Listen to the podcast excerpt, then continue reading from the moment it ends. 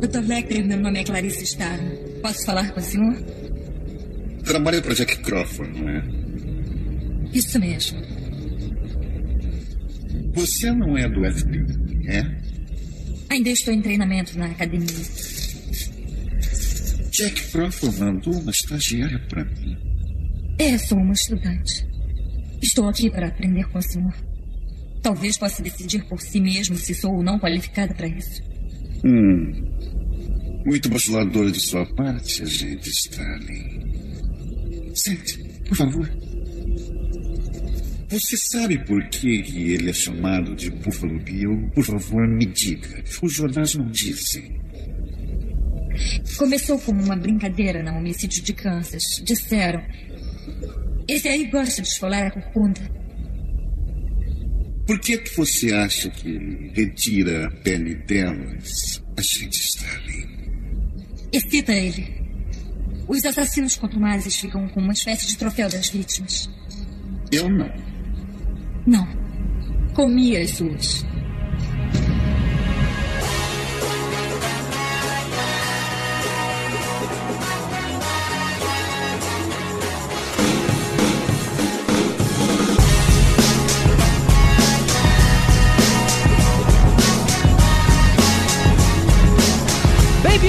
Senhores, a mais um podcast a falar sobre filmes e séries de TV. Nós somos os podcastinadores. Eu sou o Gustavo Guimarães e aqui comigo, sem qualquer sentimento de culpa, estão Tibério Velasquez. Brains. é, sobre, é sobre zumbi? É sobre mortos-vivos? É, mas assim, o zumbi não é um serial killer? Depende, né? Sei lá. Ó, ó, é, explodindo depende. cabeças agora. Depende do ponto de vista, hein? Não pra esse episódio, mas pode ter aí uma interpretação. Eu, Vécio, parente. Eu sempre me questionei se um serial killer é um cara que mata os sucrilhos ou se seria um Fruit Loops assassino. Ai, meu Deus. Caramba, hoje a gente tá bem, hein? Serial Hoje a gente killer. tá bem. E olha que o Caruso nem tá aqui. Se esse for o nível. Ah, a gente tá bem de piada hoje então. E com os nossos convidados de hoje, Andrei Fernandes, do podcast Mundo Freak. Opa, longos dias e belas noites, e eu não me arrependo de nada. E Diogo Bob, do podcast Galera do Hall. Opa, fala aí galera, eu tô esperando a deixa pra falar de próxima vítima e noivas de Copacabana. Caraca. Olha só, cara, o cara conseguiu colocar cinema nacional aqui. O programa de hoje é um fortíssimo candidato a bater o recorde de maior número de filmaços em um mesmo tema: serial killers. A gente vai passar pelos assassinos mais icônicos do cinema e da TV depois dos e-mails. Filmaços inclui aquele ressurreição dos pedaços de corpos que o Diogo tava falando, né? Anota, esse é ruim mesmo. Não, mas olha só, o GG fala filmaços porque ele tem essa quedinha, né? Por esse tipo de coisa. Então, assim, pra ele é tudo filme caralho. É tudo história real, assim, baseado na vida, não sei o quê. Vamos ver o que, que vai dar.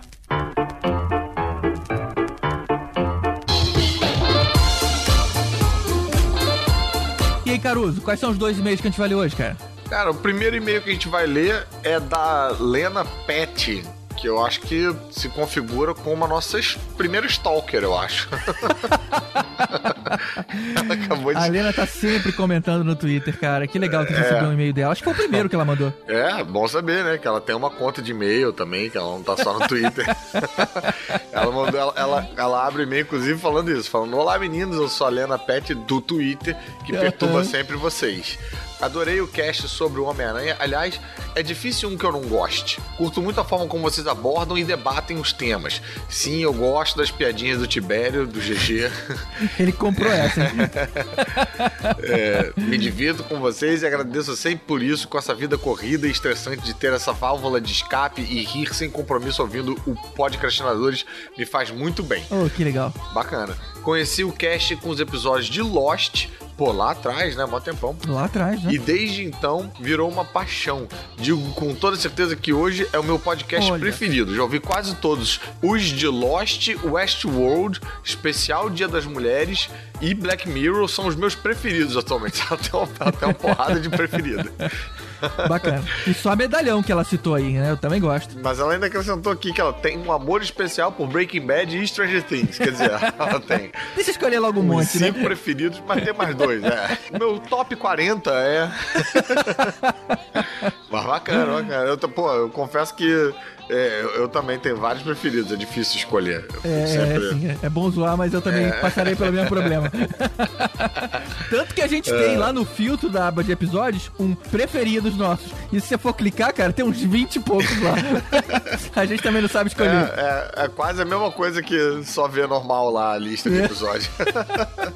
É, é. E ela conclui dizendo: parabéns pelo trabalho, sucesso sempre e sempre vou continuar aqui ouvindo, rindo e compartilhando todo o conteúdo produzido por vocês. Hashtag volta Rod. Essa hashtag veio pra ficar. É verdade. Volta Rod e site Bério, né? É, tô tentando empurrar essa hashtag aí, vamos ver se cola. É. Ah, ela botou um PS aqui também. Ela falou: beijos e atenciosamente, Lena Pet e do Lucas. Estou grávida de quatro meses. E sim, ele também será nerd e fã dos podcastadores. Pelo visto, o menino, coitado, é obrigado a ouvir a gente, não tem nem pra onde ir. Tá vendo? Todo mundo colocando canção de Diná e ela lá enfiando podcastinadores no ouvido do moleque. Mas parabéns, Lena. pa- Parabéns aí pela maternidade. As primeiras palavras dele vão ser tipo. pá, pá, pá, pá, pá, Pô, parece você maluco quando ouviu a música dos e-mails outro dia na rua, né, cara? Ê, caraca, cara. Pô, quem não sabe, eu, eu mandei uma nota de áudio lá no grupo dos podcastinadores que eu tava numa lanchonete dessas de hambúrguer especiais, não sei das Caralho, cara, olha isso, De olha isso, olha isso. Começou a tocar, tipo, pam, pam, pam, pam, para, pam. Não, eu tô tocando a música da cantina na cabeça. Eu misturo, eu misturo as duas. Mas, enfim, Mas é tocar né? lá. Começar a tocar e não ter um e-mail Cara, logo na sequência, né? Bizarro, cara. Eu quase levantei e comecei a ler e-mail pras pessoas na fila lá. Muito, Muito bom, estranho, muito bom. cara. E Isso deve acontecer com os ouvintes também, cara. Quando eles escutarem uma parada dessa, cara, é Pavlov. A gente fica acostumado e não, não, se liga, cara. É, muito bom. Mas obrigado, Lena. Obrigado aí pela mensagem carinhosa. Pô, mandar uma mensagem pra gente com mais de 140 caracteres, né? Se dá, Gastou se dá um tempo trabalho aí. Gastou um tempo. Pô, tirou poeira do Outlook, abriu e-mail e tal. Pô, bacana, bacana. E a outra mensagem vem do Arli Janso Gonçalves de Souza e ele diz o seguinte: Olá, estou aqui lavando louça, batendo nas panelas ao ritmo da abertura dos podcastinadores. Olha, aí, é só. o que a gente acabou de falar, né, cara? Pavlov, é, condicionamento aí, musical. É. E eu vou te falar que é, lavar louça ouvindo podcast é, é muito gostoso também, cara. Eu também tenho esse hábito. Pô, mas caraca, você tem muita louça pra lavar, né? Vocês ficam duas horas lavando louça. Caralho. Mas aí são os mais curtinhos. Eu ouço na esteira, cara. Eu ouço na esteira as pouquíssimas vezes que eu faço esteira e no trânsito. Melhor coisa, cara. É. Melhor coisa é você transformar aquele tempo de trânsito num tempo útil, que você tá Exato, pegando exato. informação e você fica até feliz quando para no, num engarrafamento. E eu canso de dizer isso, cara. Se você tá ouvindo música, a tua cabeça tá pensando em problema, cara. Porque a É. música vira cama e entra por ouvido e sai pelo outro. Se você tá ouvindo uma conversa, você tá participando, cara. Aquelas pessoas estão te fazendo companhia ali. Total, total. Mas aí, continuando. Sou Arle, um recente ouvinte direto de Palmas, do Tocantins. Precinto piadas. É, é claro que a gente tem que falar que é um dos nossos primeiros ouvintes internacionais, né? É, a gente tem um vizinho dele, né? A gente tem um ouvinte da Nova Zelândia. Esse aí tá em aplausos, né? Não tá nem em palmas. Vos escrevo de uma casca de madeira encantada pelo pajé. Ah, ele, ele, ele, Ele mesmo, mesmo já. Ele- as piadas que ele pressentia era dele. para informar-lhes que o fã-clube de duas pessoas está firme e forte. ah, Desde o final de junho, entrei em uma maratona interminável como o Forest e já escutei quase todos os podcasts lançados e gostei muito dos temas Guilty Pleasure e filmes de escola dos anos 80. Tá vendo? Ele pelo menos só escolheu dois. Tá vendo, Helena, como é que faz? pô, me admira a pessoa que vem do Twitter não ter esse poder de síntese, né? Esse segundo que agregou muito bem com o Spider-Man Homecoming. Ah, é verdade. É eu não tinha verdade, pensado cara. aí nesse link, né, cara? Porque o Spider-Man Homecoming tem muitas referências ao Clube dos Cinco e ao Ferris Bueller e tal. E, pô, e o podcast de escola dos 80 casa com o de É verdade.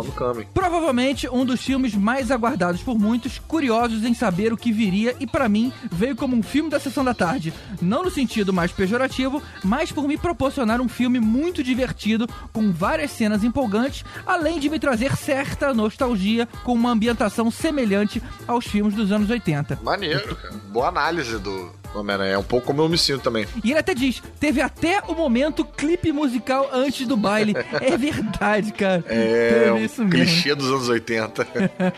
E, e digo mais, cara, teve até aquele momento sala do diretor, onde as pessoas ficam recolhidas, né? No castigo. Total, total. Pô, então, total referência lá do Clube dos Cinco. E ele continua falando do Homem-Aranha, né? Concordo que tem uma pegada diferente dos outros filmes da Marvel, mas acho que a mesma tem mais mão do filme que a Sony.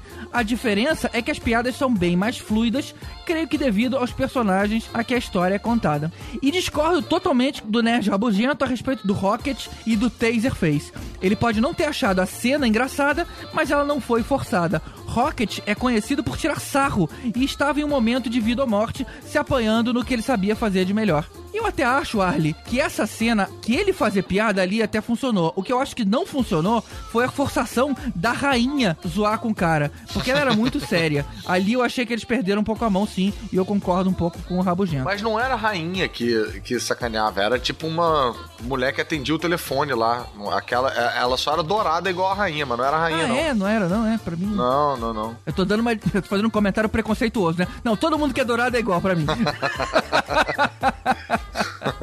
e aí ele finaliza. Agradeço ao meu amigo Iago por apresentá-lo e ao Caruso por dar uma impulsionada vindo aqui na JediCon. Podcast do Balacobaco já está no meu coração e quem sabe um dia vocês fazem um crossover com o meu podcast preferido de games, o Jogabilidade. Tá aí, o Tibério adora, né? é, Esse É. tema pode ser uma. É. O Tibério enche o saco pra gente fazer um sobre filmes de jogos de videogame. É, na verdade o especialista aqui do grupo de games é o Tibério mesmo, né? Depois da saída do Rod a gente ficou meio deficiente nesse sentido, né, Ah, cara? o problema aqui desse de filmes de jogos de videogame só tem filme merda, cara. É foda. É, pois é, cara. Só tem filme ruim, cara. Desafio você, Arlie, a mandar uma, um, um e-mail Uma pra lista gente bacana, com é. a lista dos filmes bons aí. É. E aí ele finaliza com um PS. Caruso é o D'Artagnan que faltava nesse podcast dos Três Mosqueteiros. Porra, ele não tá nem contabilizando mais o Rod como mosqueteiro, né, cara? O, o Rod virou Richelieu, sei lá, virou. Mas, pô, maneiro, maneiro o e-mail do Arley, cara. Eu conheci essa galera toda lá no Tocantins, na primeira Jedacon do norte do país. Não é nem a primeira Jedacon do Tocantins, primeira Jedacon daquela região ali. E foi muito bacana, cara, conhecer a galera nerd e, fã de, de Star Wars, de quadrinhos e tal, lá, né, do outro canto do país ali. Quer dizer, do outro canto pra mim, pelo menos. E troquei uma ideia com eles lá, a gente ficou conversando um tempão e tal. Então, pô, bacana que ele realmente veio conferir aí. E falando do Spider-Man Homecoming, cara, queria só acrescentar também que eu vi muita gente reclamando que achava que o Homem-Aranha tava descaracterizado porque a motivação dele era entrar pros Vingadores. Ele só fazia o bem porque ele queria entrar pros Vingadores. Ele só tudo que ele fazia era pra impressionar o Homem de Ferro pra entrar nos Vingadores. Mas eu fiquei, eu não sei se eu vi o filme errado, cara, mas assim, eu fiquei com uma impressão diferente assim na minha cabeça. Pra mim, ele só ficava dando aquele relatório lá pro Tony Stark, pro Homem de Ferro, porque ele achava que ele podia fazer mais do que o que ele tava fazendo. É, ele continua com a máxima dos grandes poderes e grandes responsabilidades, só que ele achava que ele tava fazendo pouco, que os poderes dele podiam ser usados pra coisas maiores e quem ia colocar ele cara a cara com essas coisas maiores era o Tony Stark, que arranjar uma É missão aí. bacana e tal. Tanto que assim, quando ele vê que o Tony Stark não tá apoiando ele nisso, ele vai atrás do Abutre sozinho, porque ele quer fazer uma coisa. Bem, isso, faltou o aviso spoiler, né? Se você for resolver ouvir esse podcast porque você não tinha visto o Homem-Aranha ainda. Pô, mas se você não viu Homem-Aranha ainda, você não curte tanto assim, né, o filme. É, então... pô, você tá merecendo spoiler, cara. Esse não adianta, tem que, tem que correr atrás, cara. Tem que Mas correr se você for atrás. pensar bem, cara, não é bem um spoiler. Ele é o vilão do filme. É lógico que o Homem-Aranha, em algum momento, vai É. de encontro ao vilão do Sim, filme. tá, tem razão. Não, mas o que eu vou dizer é que, cara, pra mim tudo seria spoiler, porque eu consegui evitar tudo desse filme. Eu não sabia nem que o. Eu falei lá no episódio, né? Eu não sabia nem que o Michael Keaton fazia o filme. Quando ele apareceu, eu fiquei bolado, cara. Eu achei que ele ia ser o tio Ben e tudo e tal, enfim. Eu fiquei tão de fora do, de tudo do filme do Homem-Aranha quanto eu fiquei de fora desse episódio aí de, de serial killer. que ideia merda de vocês, cara, fazer um episódio de serial killer, sério. Só Pô, você não deixou. Você lá da, da San Diego Comic Con falou: não, esse tema não. Esse eu quero fazer. É, ah, mas, cara, serial killer, sério, sem condição, cara. Não, só. ah, ficou bom, ficou bom. Cara, eu ouvi aí que você vai curtir. Só psicopata tá baixando isso, sério.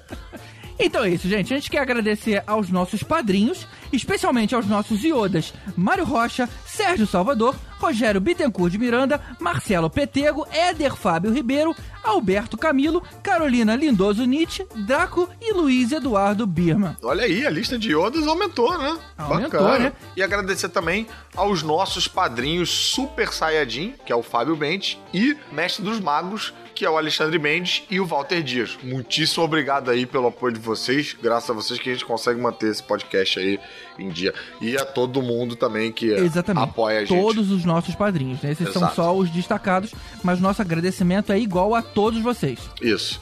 Lembrando que se você não apoia a gente ainda, não tem problema. Tem sempre a oportunidade. Se você puder apoiar só um mês só, já ajuda. Depois você sai. Enfim, se todo mundo apoiasse um mês, é só combinar com a galera, né? Tipo, Vão eh, pega né? todos. É, pega o WhatsApp de todo mundo que ouve a gente e combina. Eu vou apoiar fevereiro, você apoia março e tal, enfim, vai se ajudando.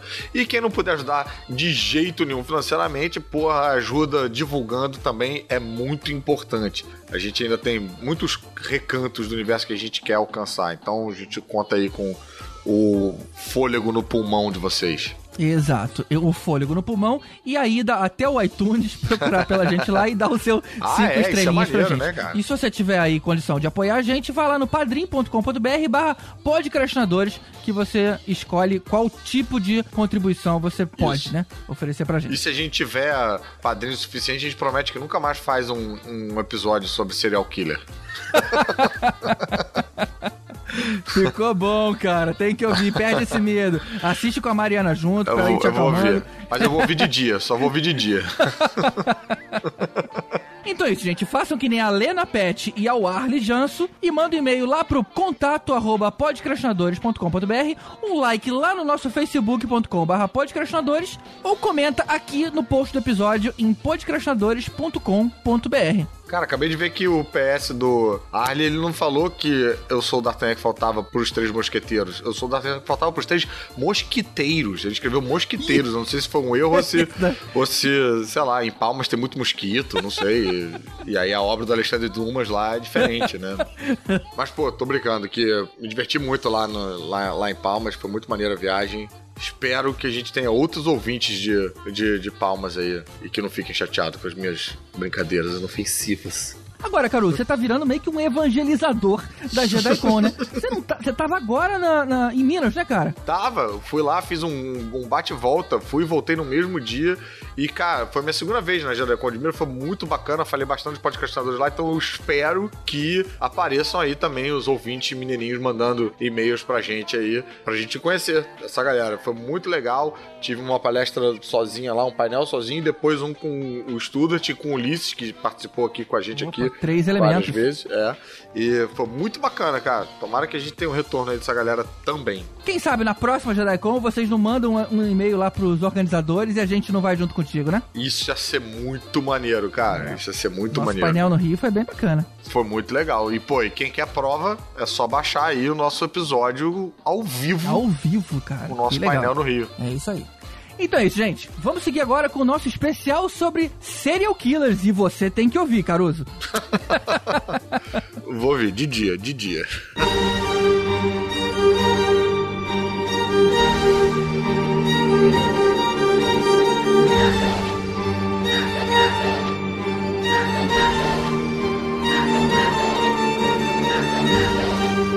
Uma prática que, se for bem feita, é muito mais eficaz do que qualquer outro gênero de suspense, é a do terror psicológico. E não tem nada mais assustador nessa categoria do que levar esse perigo a um nível 100% crível, ou seja, algo que pode efetivamente acontecer com qualquer um de nós a qualquer momento. E é por isso que muita gente tem mais medo de ver na tela do cinema uma história com um terrível psicopata, por exemplo, do que com qualquer monstro, vampiro ou fantasma que não representa aí uma ameaça real. Desde, desde quando o vampiro não é real?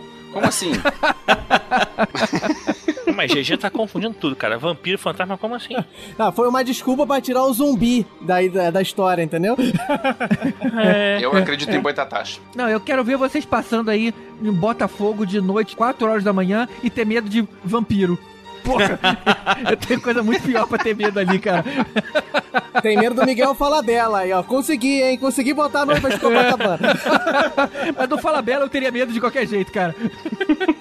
Vem uma parada assim no meio do mato, tu olha, ufa, graças a Deus é o capeta, não é um 2K de moto, saco? É. Mas aí, retomando, eu pergunto pra vocês: o que faz alguém ser considerado um psicopata? Então, aí a gente vai ter que entrar em alguns temas que abrangem muitos elementos de muitas áreas de conhecimento do ser humano. Porque, por exemplo, quando a gente fala de psicopata, por causa do cinema, a gente tende a ter aquela ideia do serial killer clássico romantizado do cinema. Exato. Só que o problema é que o, o serial killer vai depender, é, é um tipo de, de criminologia que vai depender muito do lugar em que você está e ainda não se tem um consenso científico sobre psicopatia, sociopatia, enfim, o que levaria uma pessoa a fazer isso, o que, que não levaria, né? Inclusive, quando a gente estava conversando é, mais cedo sobre será que todo serial killer é psicopata?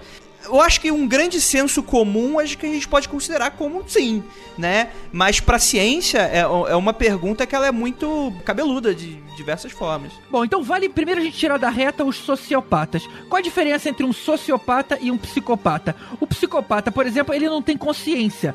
O sociopata, ele sente remorso, ele sente culpa. Já o psicopata, ele não consegue ter empatia por alguém. Ele não consegue tentar imaginar o que, que a outra pessoa tá sentindo. Não, e tem uma coisa também que psicopatas, eles não podem ser contrariados, né? Ele, ele não consegue lidar muito com essa rejeição, frustração, então são mais agressivas e teimosas nesse sentido, né? Tem atitudes mais explosivas e tal. É, a visão que eu tenho do psicopata, posso estar enganado, é que seria aquele, o, o cara sangue frio, né? Que ele não tem aquela relação afetiva, ele não consegue ser empático com aquilo que ele tá fazendo. Então ele não acha errado, ele não tem julgamento de valor. Exatamente. O- na verdade, o psicopata, ele mantém o controle emocional e físico na hora de cometer o crime. O sociopata é que ele é aquele cara que é- vai no rompante, sabe? Ele, ele não é organizado, ele é mais espontâneo. Já o, o psicopata, ele é frio calculista. De novo, ele não consegue se colocar no lugar da outra pessoa, então ele não consegue sentir pena. Por exemplo, ele, ele cismou com o Diogo Bob. Ele vai pensar em algum momento pra pegar o Diogo Bob daqui a três meses. Daqui a três meses, quando você passar na frente dele, ele vai usar o mesmo plano de vingança que ele tinha três meses atrás. O tempo não significou nada nesse ponto. Ah, obrigado por uh, mostrar que eu sou a próxima vítima. Pronto, conectei a próxima. o objetivo dele hoje é esse, né, cara? Engraçado que tem um- na internet tem uns testes pra psicopata que se você fizer, cara, é meio complicado passar naquilo. Aê, olha só. Mas é, é um teste pra você ser psicopata? Você, é complicado você passar e virar um psicopata. Ganha um diploma, né, cara? Psicopata. Parabéns, psicopata padrão aprovado. Sei lá, né? Não, mas assim, tem uns amigos que se eu fizer aqui não funciona. E tem uma coisa interessante, eles falam que psicopata tem olfato ruim. Aí, já é uma coisa já que você começa a desconfiar das pessoas. É, Eu tenho olfato ruim, mas eu não sei se eu sou um psicopata, não. Não, é não, não, é não. O Diogo, Mas eu vou gosto de esperar o você, cara. O Tibério Diogo que tem problemas aí contigo que tá falando. Não, não, quem tem problemas comigo é o GG, cara. Eu, eu sou no máximo um sociopata. assim, Eu sinto pena, eu sacaneio, mas eu fico, pô, mó vacilo fazer isso com o cara, mas eu faço assim mesmo. É, tem isso. Você né? consegue manter um relacionamento com outra pessoa, né? Coisa que o psicopata não consegue. É, a, a- a duras penas, né? Não sei como ela tá resistindo, mas consigo. Ela tá amarrada aí, né? Você abre a porta do porão e alimenta ela de vez em quando. Eu tô ajeitando, eu tô abolando a faca assim, opa, mais um ano juntos, meu amor. E ela gritando. Eu tenho uma dúvida. é, esses filmes de slasher, de os Sexta-feira 13 da vida, os Jasons e Michael Myers e Fred Krueger, que a gente tanto gosta, eles estão na mesma categoria? Ou o estilo de filme é diferente, mas o tipo de psicopata poderia ser semelhante? Como é que isso se encaixa? Olha, o que a gente tá juntando pra esse episódio são os psicopatas clássicos, né?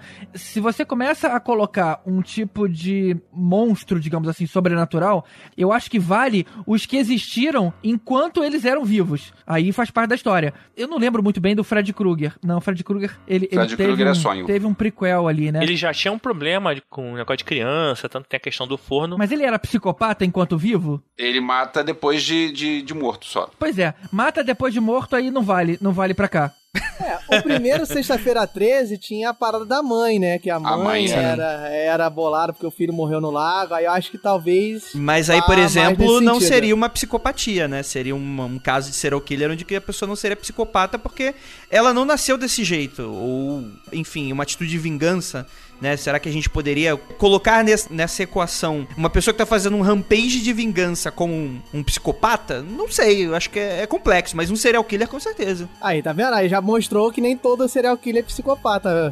Exatamente, acho que você acabou de dar a resposta que a gente tava querendo, cara. E o Dig só, dos Jogos Mortais? Não, ele é. não, mas ele é a cara mesma doido. coisa. Ele teve um trauma com a mulher dele e tal, não é isso? O, o Dig só tinha uma vida normal, só que no fim da vida ele descobriu que ia morrer e pensou: bom, agora eu vou, vou pirar e vou fazer as minhas coisas, vou, é, vou fazer de outro jeito. Ele não nasceu assassino, ele resolveu virar assassino depois, quando descobriu que tava morrendo. É, ele tinha um traço que talvez aí o Andrei possa dizer se é psicopatia ou não, que ele tinha aquele traço da retidão, né? Que ele queria tudo correto, da forma exatamente como tava na lei. Ele tinha esse traço que ele não aceitava qualquer coisa que destoasse da linha centro ali, né? Do, do- ah, esse aqui é o certo, tem que funcionar assim. O caixa tem que funcionar 24 horas, tá? 23 tá errado. Ele tinha isso. Eu não sei se isso chega a ser um traço de psicopatia, entendeu? Então, mas aí a gente entra num elemento muito interessante sobre essa questão do psicopata, é que não necessariamente um psicopata é um serial killer. Então acho que a gente poderia considerar sim, porque uma pessoa pode passar a vida inteira sendo uma psicopata e não matar, e por algum motivo ela teve um- algum gatilho emocional, ou enfim. É, Foda-se, não sinto nada por essas pessoas mesmo, então vou me manter aqui dessa forma, né? Matando as os outros, esse tipo Ou de seja, o, o GG que não tem sentimento nenhum pelos filmes da Marvel, porque é tudo meio de criança, quer, quer dizer, quer dizer que ele tem um traço de psicopatia, é isso? Ou bom gosto. Eu diria, eu diria que é pra ficar de olho. Mas então faz o seguinte, deixa eu listar algumas características marcantes que são exploradas aí no cinema e na TV. E você tente identificar seu amigo nesse momento. É, né? A hora que você fica preocupado. A gente tem, por exemplo, a gente pode começar com uma inteligência bem acima da média. A gente já viu alguns bons exemplos aí em alguns filmes. A gente tem também uma infância traumática, manipulação, tem o padrão de atuação, sadismo, charme, aquela conduta extremamente antissocial, um passado de abuso sexual ou, por exemplo, uma simples obsessão. Tá, mas e o Anthony Hopkins? Entra aí aonde nessa história aí? No Oscar de melhor ator, ué. Pô, eu acho que ele entra na cara de psicopata. Ele não, ele não pode fazer papel bonzinho, o Anthony Hopkins. Não faz parte da característica dele. Mas é impressionante como ele tem cara de psicopata, cara. hein? O olhar do cara já dá medo. Aí é, entra naquela história, ele tem cara que não sente nada por você, né? Mas e o Jack Nicholson, né? Que o Nicholson não tem, pode fazer papel normal aqui, cara. Ah, mas o Jack Nicholson eu acho que tem cara de sociopata. O Andrei vai poder me dizer aí. Não, é verdade, eu Eu concordo. só sei que eu teria medo, só isso. Bota um assim, um de cada lado no corredor. Tu corre pra que lado? eu sento e choro.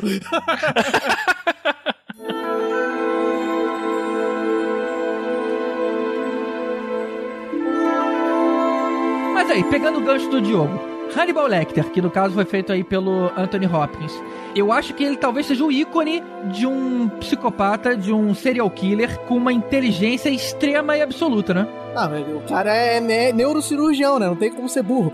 Verdade. É, sim. É, ele é engraçado porque tem um, um filme, eu acho que é no Silêncio dos Inocentes, que o, algum doutor daqueles fala que ele é tipo um sociopata puro, né, cara? Que é tipo psicopata puro, não lembro agora.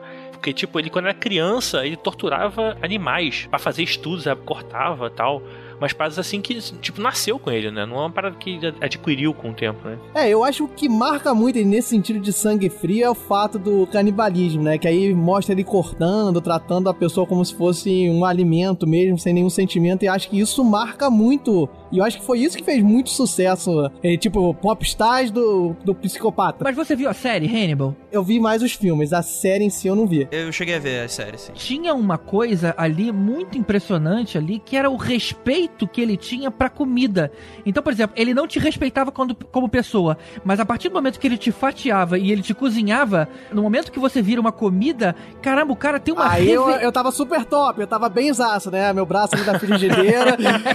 Boa consideração, entendi. É, não, é impressionante, cara. A reverência que ele faz, o respeito, e ele não deixa a pessoa destratar a comida ou, tipo assim, não harmonizar a comida do jeito certo. É uma coisa maluca na cabeça do cara.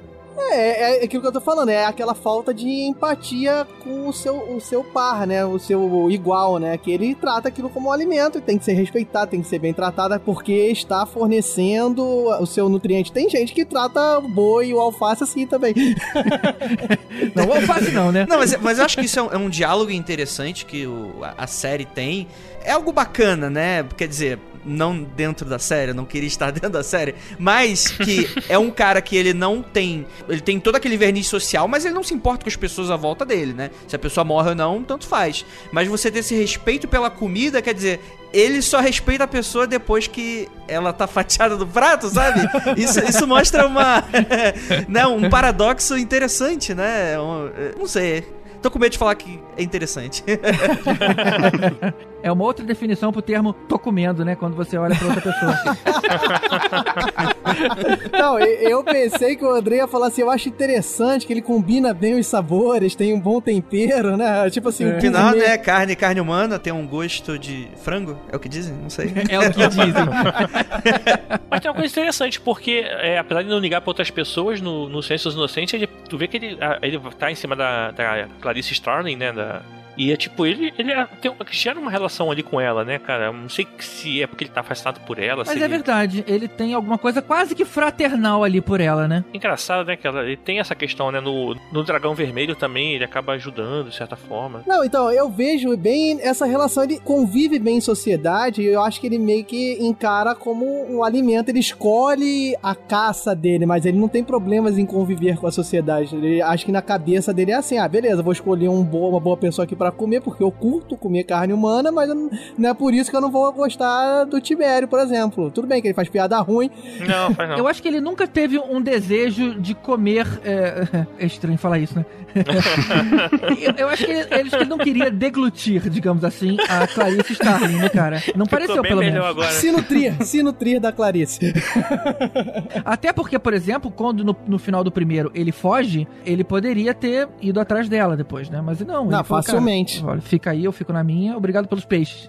é, que, é que assim, no, é, pelo que dá para entender, não parece, não me parece um gesto feito por impulso, né? Isso eu acho talvez interessante, que talvez possa até ajudar na diferenciação entre o psicopata e o sociopata, né? Ele tem esse verniz social, não quer dizer que ele te conhece, que ele vai querer te comer, enfim, da maneira errada dele, né? É, isso é interessante, né? Porque não é algo impulsivo, é algo pensado. É Exato, algo de caso é pensado. Né? Exato. É, até pra pegar aí o que o GG curte pra caramba, é pra diferenciar bem no Breaking Bad, né, GG? Quando o Tuco lá, ele vai não tem razão nenhuma, ele fica bolado com o cara e o capanga dele esmurra até morrer. Aquilo ali é um comportamento mais sociopata, entendeu? Totalmente. Ele é completamente violento e aí ele decide as coisas na, na pancadaria, não é programado. E altamente emotivo, exatamente. Exato. Vale lembrar que o, a gente conhece o Hannibal Lecter, agora tem na série o Mads Mikkelsen, e antes era o Anthony Hopkins, mas nos anos 80 teve um filme com Brian Cox como Hannibal Lecter.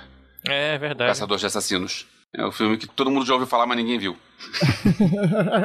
Exatamente, todo mundo falando, ninguém viu. E teve um, teve um com Gaspar Ulliel, né? É, Gaspar Ulliel e Aaron Thomas. É o Hannibal, Origem do Mal. É isso, 2007. É, Esse aí eu confundo. Agora, a imagem do, do Hannibal Lecter ficou tão icônica que eu lembro que é, usaram uma máscara igual a ele no Conair pra botar o Steve Buscemi quando, tipo, são vários é, prisioneiros, vários caras malvados, vários. E aí o pior deles é o cara que tá na máscara, é o Steve Buscemi, mas ele tá naquela máscara igual, com aquele. com que cobre a boca, sabe? Sim. Não, virou a marca canibal, usa aquela máscara, né? É bizarro o Steve Buscemi tá usando uma máscara dessa, porque na hora que ele tira, ele fica pior, né?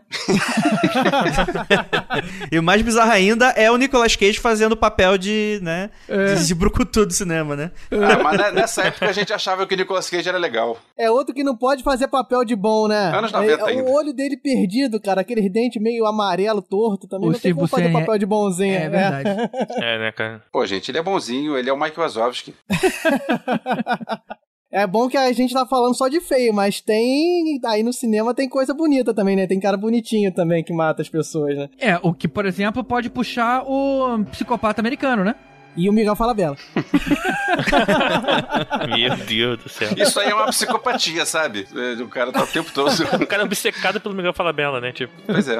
Você frequenta muito o North Shopping, é verdade? Que você vai lá só porque tem o Teatro Miguel Falabella? Ah, é, olha só, velho. Quem qui- quiserem fazer uma peça, faz lá que eu vou lá felizão.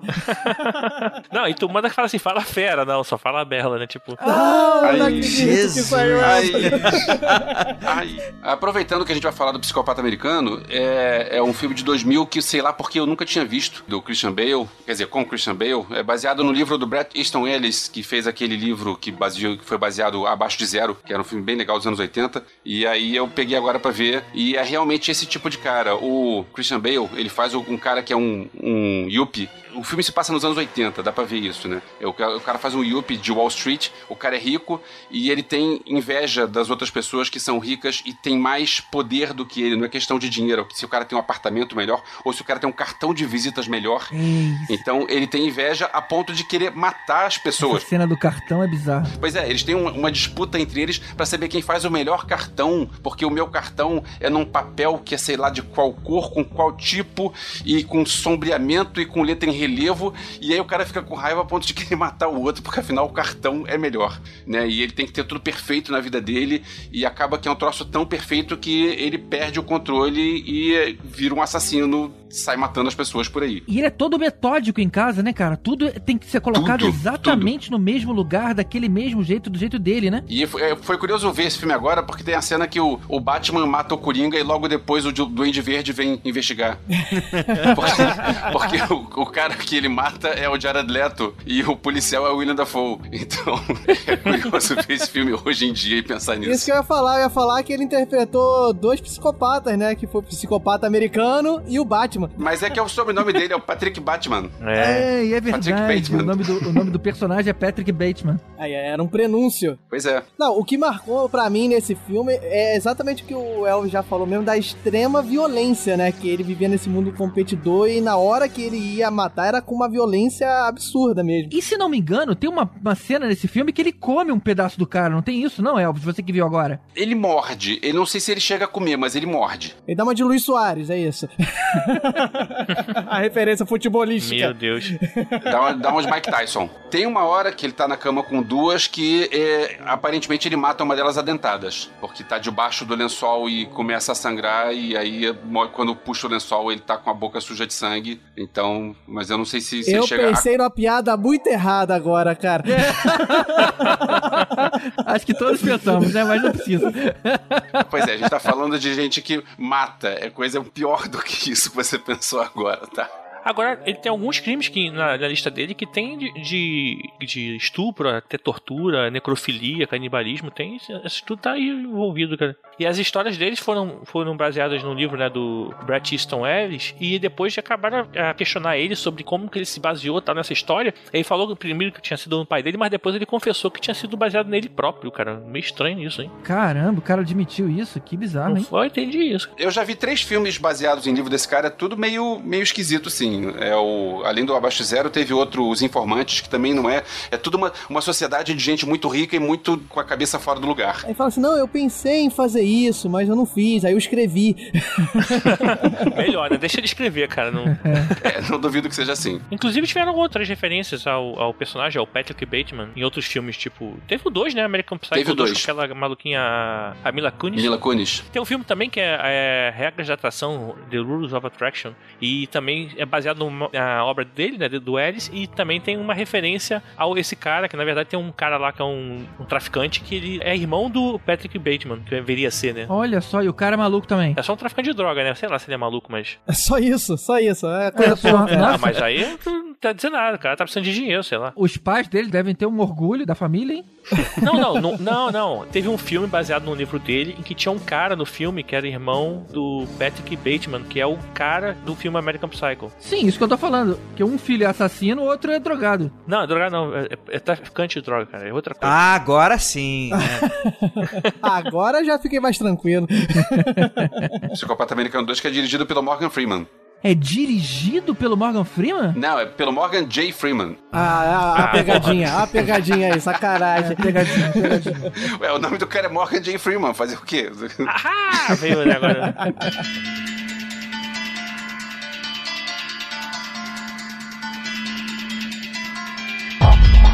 Vamos voltar então lá atrás. A gente começou falando de jogos mortais e eu acabei interrompendo.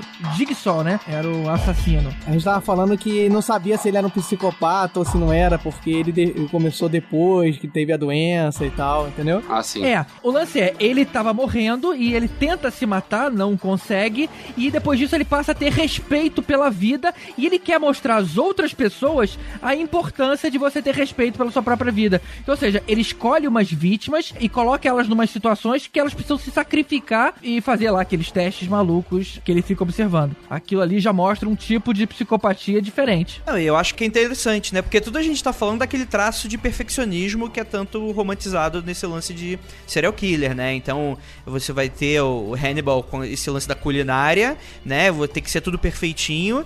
E o, o Jigsaw, você tem essa forma de cada vez mais mecanismos mais elaborados e formas mais elaboradas de morrer, né? E provavelmente os roteiristas também são os psicopatas também, né? Pra pensar em cada uma dessas mortes dessa forma. É, né, cara? Não, o cara tem o sadismo. O sadismo tá no roteirista que criou as máquinas lá. Vale dizer que o primeiro filme é muito bom, é bom até hoje, mas a partir do segundo vai ladeira abaixo e passa a ser só legal você ver como é que nego inventava formas divertidas de, de se matar. Vai ficando bem, bem ruim. É o primeiro Jogos Mortais, ele termina legal porque tem aquela, aquela questão de ele estar ali presente o tempo todo. Sim, E é sim. tudo num lugar fechado, assim, tu vê que é um, um filme com um orçamento baixo e conseguiu chamar atenção, assim, né? E depois aí começaram a inventar muito, né, cara? Não, e não só isso, é porque teve aquele impacto também, né? Da coisa do jogo, de o cara tentar sal- se salvar, e depois isso aí ficou se repetindo, né? Não se reinventou, era a mesma coisa, só que não Pois tinha é. mais esse impacto do primeiro. Eu não sei se, se algum de vocês chegou a rever recentemente o primeiro filme. Eu revi. O primeiro filme continua um filmaço. Se, se não existissem os outros seis depois,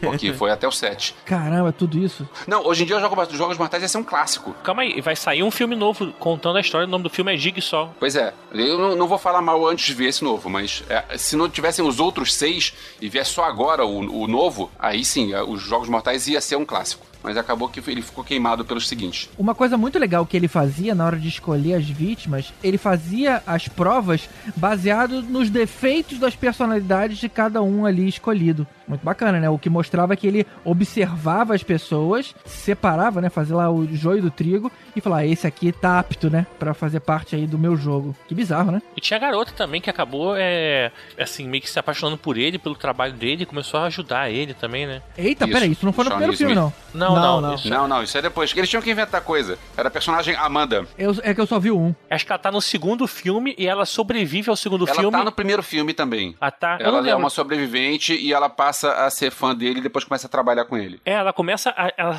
acho que não sei se é o 2, que ela tá no meio da galera e ela, na verdade, tá ajudando a ele. né? E parece que ela tá no meio ali da galera. Você fala, caraca, de novo ela, assim, mas na verdade ela faz parte já do jogo dele. E ela cai na piscina de agulhas. É, Eita. Ah, não, a- as mortes eram noj... Não, a, a cena clássica, né, é o cara cortando a canela, né? Aquilo ali, é, eu acho que é o ápice da loucura do cara, né? Ele assistir deitado, o outro maluco cortar a própria canela e achar que tá beleza. A cena inspirada no Mad Max 1, que a gente falou isso no podcast Mad Max. É, a cena da, da algema lá. O, né? o James Wan, ele viu o Mad Max 1, achou legal a ideia, pensou, vou botar isso no meu filme. Mas sabe o que acontece? Esse filme foi estragado pelo Todo Mundo em Pânico e o cara vai cortar a perna e corta na perna errada, a perna tá presa na outra. eu sempre lembro disso, cara. Assim, eu nunca. O cara corta a perna quando vê, era a outra que tava presa, né? Tipo, o cara continua preso com uma perna mesmo. Todo mundo riu da tristeza alheia, tá vendo? Que todo mundo aqui tem um traço. Tem algo errado aqui. O que descobriu com tudo isso? Tem dois mil cadernos nessas prateleiras e cada um deles tem cerca de 250 páginas. Tá, tá legal. Alguma coisa sobre os crimes? Não passamos de fantoches ridículos e doentes dançando em um palco pequeno e nojento. Como nos divertimos, dançando e transando sem ninguém que se importe no mundo, sem consciência de que não somos nada, não somos o que deveríamos ser. Parece trabalho de uma vida inteira. 50 homens lendo 24 horas por dia levaríamos dois meses. Eu sei, eu sei, eu sei, eu sei. Onde é isso? Telefone, cadê? Telefone, telefone! Pessoal, silêncio! Alô? Eu não sei como me encontrou, mas imagine a minha surpresa. Eu respeito os homens defensores da lei cada vez mais. Bom, eu agradeço muito, John. Eu queria Não te. me ouça, está bem? Eu vou ter que reorganizar os meus planos devido ao pequeno imprevisto de hoje. Eu só liguei para demonstrar a minha admiração. Desculpe eu ter machucado um de vocês, mas eu realmente não tive escolha, não é? Vai aceitar minhas desculpas, não vai? Eu gostaria de continuar falando, mas não quero estragar a surpresa.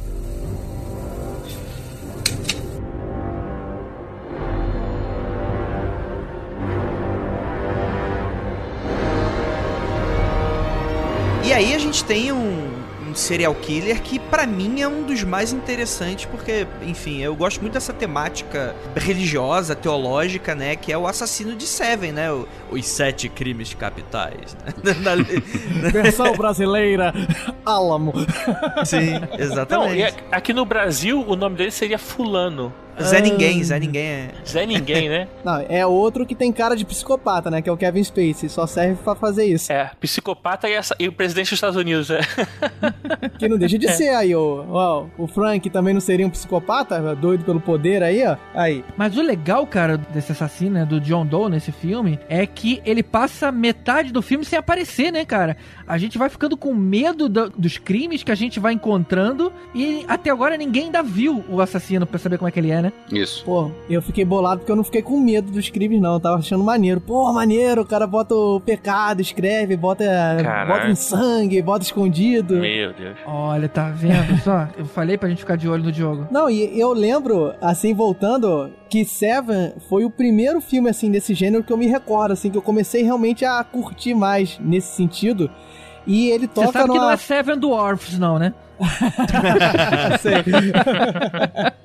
Não, porque eu, eu ia até tocar aqui com vocês, que é o seguinte, que é uma coisa que a gente não falou ainda, que é esse desejo do desafio, né? De, de botar uma dica, de assim, ah, eu quero botar algum recado porque eu tô fazendo aquilo por algum motivo. E ele tem muito disso, né, no, no Seven. É, ele passa uma mensagem, né? Ele deixa uma charada. Não, e tem todo um ritual, né? O cara da gula morre entupido de macarrão. Quem nunca comeu macarrão até morrer num rodízio, tá vendo? É a mesma coisa. É, é a mesma coisa. Exato. Cara, É uma coisa. nunca me chame pros rodízios que você participa, cara. Vamos ver quem sobrevive. Quem morrer primeiro perde, né? Tipo. Quem morrer primeiro perde. Ah lá o Andrei, comendo linguiça até não poder mais, né? Já vou pensar pra fazer uma coisa com ele. Rapaz, escalou rápido, hein? É. Agora, eu não cheguei a ler, mas é como fã de quadrinho, a Zenescope, que é uma, uma editora de quadrinhos que faz uns quadrinhos mais adultos, assim, faz umas versões tipo do Green Tales, Robin Hood, assim, mais. Ela fez um, um- Agora há pouco tempo, na verdade, tem 10 anos. que- em relação ao filme, que tem 20. São sete livros, sete quadrinhos que contam os sete pecados, só que pela visão do John Doe. Olha, Ó, que maneiro. É interessante, assim, é, deve ser legal, cara. Deve ser uma coisa pra se ver aí. Do outro lado da história, né? Uma coisa que mostra bastante a psicopatia desse cara é que lembra que um dos crimes ele manteve uma pessoa quase morta por sei lá quantos É, a Um preguiça, ano, né? por um ano, por um ano. por um ano, é. né? Alimentando o mínimo, dando o mínimo de, de, de nutriente pra ele, pra ele conseguir ser achado ali e ser mostrado ainda com vida. Cara, isso é que é fazer planejamento à distância, né, cara? Era bizarro, né? É. Você tá fazendo um elogio a ele, GG? É isso? Você tá falando que ele seria um bom funcionário? É isso? Caralho. Olha, você tá falando isso, mas existe um estudo que liga a psicopatia com diversos políticos e donos de empresa, né, cara? Essa coisa da, da falta de empatia pra certos cargos são extremamente necessários. E é, é interessante, né? Uma, uma- um traço desse, desse transtorno. É verdade, você tem que mandar alguém embora, um monte de gente embora só por causa de números, né? Sei lá. Sim, Tem a sim, com ligação emocional com É as verdade. pessoas. E é muito difícil você gerenciar Excel, né? É, o problema do Excel é quando a célula, tipo, é uma pessoa com, com família, esse tipo de coisa. Aí é foda, realmente, quando tu vê como é Excel. É que o né? GG não consegue ver isso, ele vê pessoas como quadrados. O GG olha as pessoas e os funcionários como células, entendeu? Ele não tem empatia por ninguém. Ó, essa célula morta. Um, um monte delas seriam o quê? Uma molécula. Putz. Hum, Tá piorando, tá piorando. Tá piorando.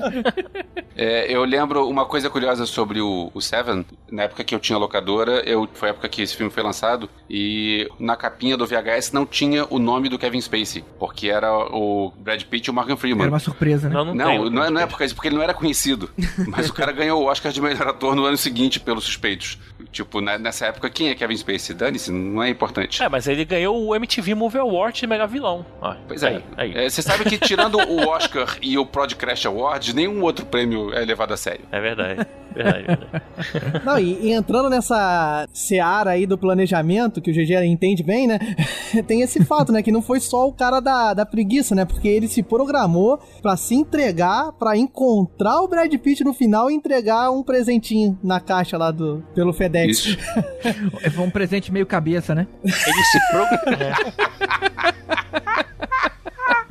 Ele se Rapaz. programou pra morrer, né, cara? O cara, tipo, é muito doido. Não, e entra naquela questão de ele não tinha empatia nem por ele mesmo, porque ele morreu porque ele era um dos pecados capitais, né? Que ele tinha inveja dos outros. É assim, é um traço interessante, né? O sacrifício. Agora tem um problema nesse filme, porque, assim, o cara que tinha a, a raiva, né, a fúria, não sei como é que chama nesse filme, não morre, que é o Brad Pitt. Ele ah, então preso. você ficou bolado, você falou que ele fez errado, não matou geral. Fez. Tu tá triste. Não, cara, é, tem, que ter- tem que fazer de novo. Aí que tá. Aí tem que pesquisar direitinho pra ver se no estado em que acontecia não tinha pena de morte. E aí, se tivesse pena de morte? Ah, aí, E aí, aí, aí? aí, aí. Ah, Ah, vou mandar um zap pro David Fincher pra perguntar. é um dia ele vai morrer aí, porra, ele não precisa matar ninguém, que todo mundo ia morrer um dia. Caceta. Ele, ele descobre que o maior psicopata é, é Deus, né? Nossa, a que nível chegamos? Pronto. Agora a gente comprou briga mesmo. É isso aí, gente. Processos podcastinadores. Já que a gente tá falando de Seven, o diretor David Fincher, 12 anos depois, ele fez Zodíaco, que também era de um assassino serial, né? Em que ele matava e ele via muito Cavaleiros do Zodíaco. É, só que não. Não, mas assim, o filme chamou muita atenção na época pelo fato de ser com Jake Gyllenhaal, com Robert Downey Jr., é, Anthony Edwards, né? Tinha uma galera aí assim que já tinha uma fama na época. E na verdade ele era um personagem baseado no real, não é? Sim, sim, é uma história real. Isso, tem o livro também, só que tanto o livro como o filme, obviamente, é baseado na história do Zodíaco, que é uma história real. Que era um assassino que ele gostava de fazer a polícia procurar por ele. Ele gostava de estar nos jornais. Não era aquela coisa do cara que mata e é papo, que droga, alguém me encontrou. Não, ele ficava provocando, alfinetando né, a polícia pra ver quem é que encontrava. E ele deixava umas charadas, justamente pra estarem sempre falando dele. Isso, ele Sim. mandava para um jornal local, aí mandava uma carta criptografada, dizia que quem decifrasse aquilo saberia onde ele está, ou quem era ele, ou onde seria o próximo assassinato. Tinha esse desejo, né, pelo, pelo desafio. Ele, na verdade, é um assa- assassino que aconteceu entre as décadas de 60 e 70. E até hoje, na verdade, falam que teve crimes que não sabem se foi ele que cometeu ou não, né? Na verdade, que podem ter sido cometidos por eles, mas nunca foi direcionado, né? Nunca foi ligado ao, ao caso. Então, a quantidade pode ser maior ainda, né? Eu acho que a história é muito mais maneira do que o filme, inclusive. Isso aí eu concordo com o Elvis, que o filme é meio arrastado, você não, você não sente muito a vontade de ver, não. Agora a história é sensacional, que gera, se eu não me engano, posso estar errado, tem um. Não sei se pode fazer o jabazinho aqui. Tem o, Escri- o Escriba Café, que é o podcast que tem ah, contando a história do Zodíaco. Olha. E gera essa. gera essa histeria mesmo. E, e tem fatos lá de gente que mandava cartas se passando por ele muitos anos depois, Sim. dizendo que era ele voltando.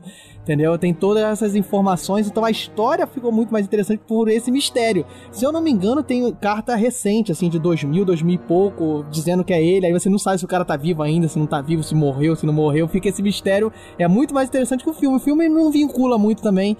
As atuações ficou muito focado em ter várias estrelas, ficou focado na, nos repórteres, tipo assim, mostrar os atores que são famosíssimos e a história em si ficou meio perdida. Bacana, bacana. Deu até vontade de ouvir esse podcast aí. Vamos colocar o link dele aqui no post. E, se eu não me engano, o, o filme ele se passa depois, né? É, é o cartunista lá tá lendo as histórias dele, não é isso? É que é o que acontece, o crime do Zodíaco ele ficou se repaginando, assim, vira e mexe alguém mandava uma carta pro jornal, não sei o que, aí se eu não me engano o filme passa nesse meio tempo, entre uma mensagem e outra, entendeu? Eu também não lembro muita coisa, porque eu achei o filme meio menos também. É,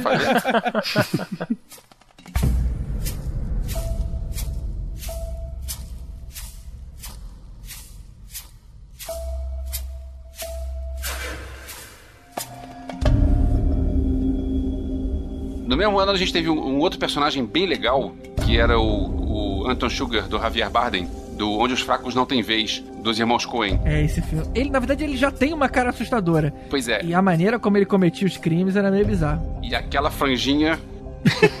É, aquela franjinha aquele- aquela coisa meio emo nos anos 70, né? Mostra aí o desprendimento social dele, né, cara? Mas aí que tá, ó, o cara matava por dinheiro, cara, era negócios, não era psicopatia. Não, não, era, era sim, era sim, porque essa falta de empatia ele só usou pra ter um emprego, né?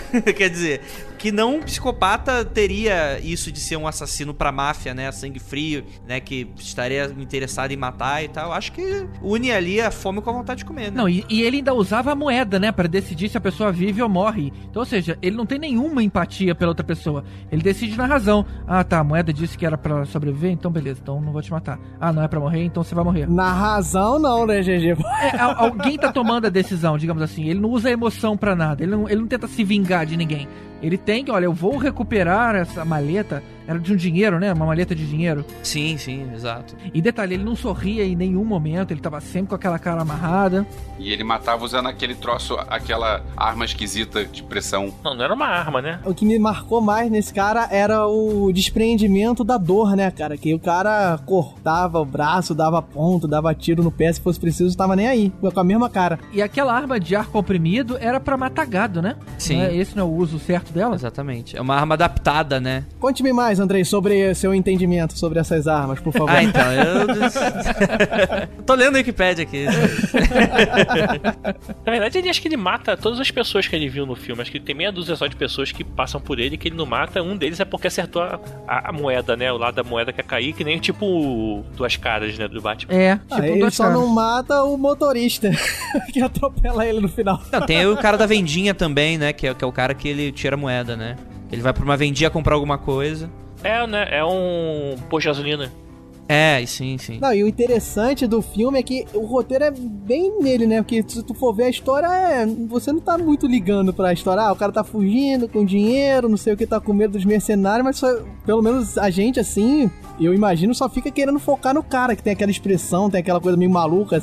Será que ele vai achar o cara? Se não vai, no final dá aquele merderê todo que eu fiquei pé da vida, que eu queria mesmo era que ele achasse e ver o que, que ia acontecer.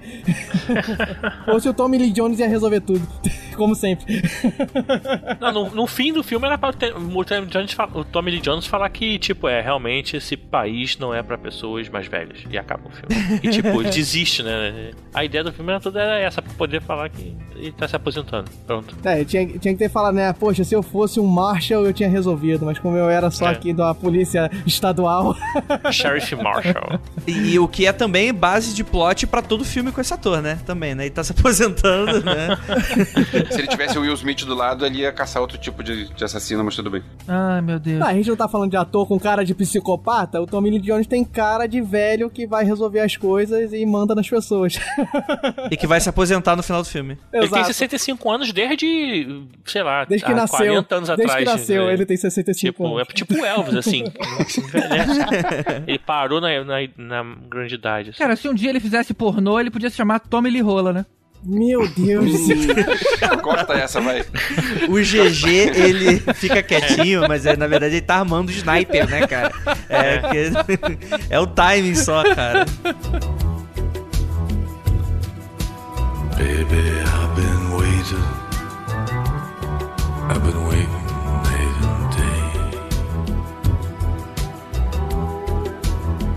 Outro interessante de assassinos seriais é o Assassinos por Natureza, porque o Woody Harrelson, ele é um cara que quer ser um assassino pop e ele quer ficar famoso com isso.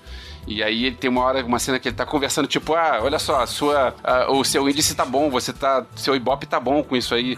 Aí ele perguntou, mas eu consegui bater o Charles Manson? Aí ele disse, não, não, não, no one beats the king. Olha a referência, né, dos caras. Pois é.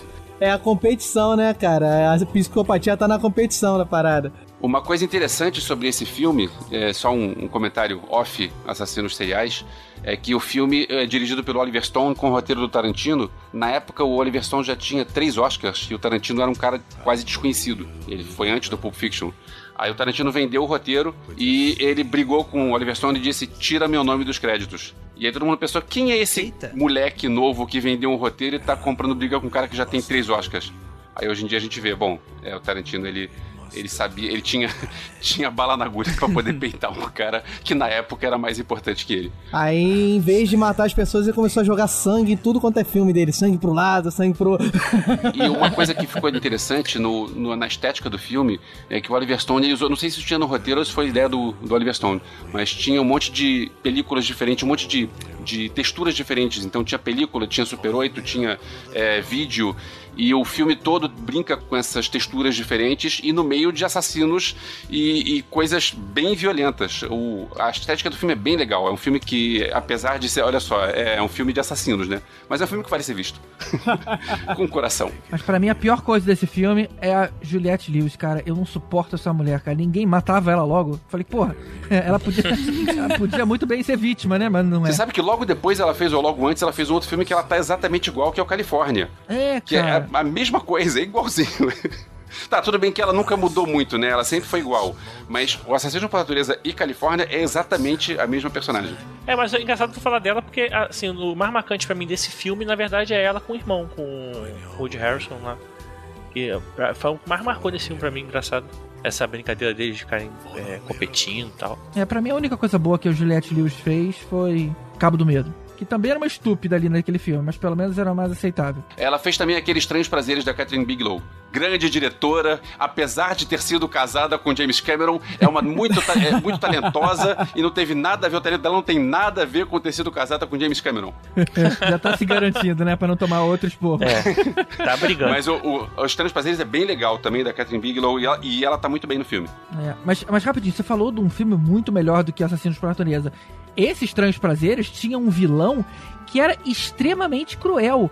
Pra quem não viu, né? Você, você tinha uma- um equipamento que você colocava na, na cabeça da pessoa e ele gravava os impulsos elétricos. Em resumo, você gravava as imagens que a pessoa estava vendo. Que a pessoa tava vendo. Era tipo botar uma GoPro na cabeça. Exatamente. Só que o que, que ele fazia? Ele tinha um jeito cruel de matar as pessoas. Ele, ao invés de estar gravando a própria sensação, ele colocava na vítima. Então ela, ela não conseguia fechar o próprio olho, porque o impulso elétrico estava no assassino, mas estava sendo na pessoa. Então ela se via morrendo pelos olhos do assassino enquanto ele matava ela. Que coisa bizarra se você for pensar nisso, né? É o Ray Fiennes, né? O assassino. Não, ele é o policial, cara. É, então confundi, não É, me lembro. Ele é o policial. Tá em filme que precisa, preciso rever. Muito bom.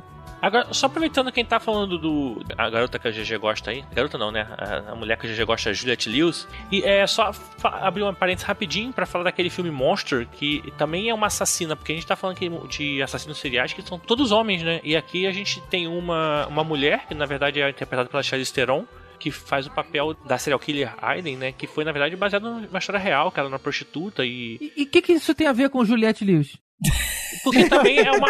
E também é uma assassina serial, cara. Você não entendeu tá o que eu bom. falei? Esse é o link. E entendi. olha só, ela, esse filme foi dirigido pela Patty Jenkins, que fez agora Mulher Maravilha. Ah, olha só. E, e deu Oscar pra Charlize Theron, né?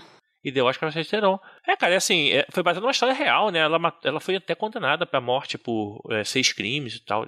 Na verdade, tem um, tem um sétimo aí que ela não foi condenada, mas só os seis já valeram a cadeira elétrica pra ela. Esse Monster, ela era uma, uma assassina justamente por conta do passado de abuso sexual que ela sofria, que é uma outra característica bastante explorada aí no, no, no cinema de serial killers.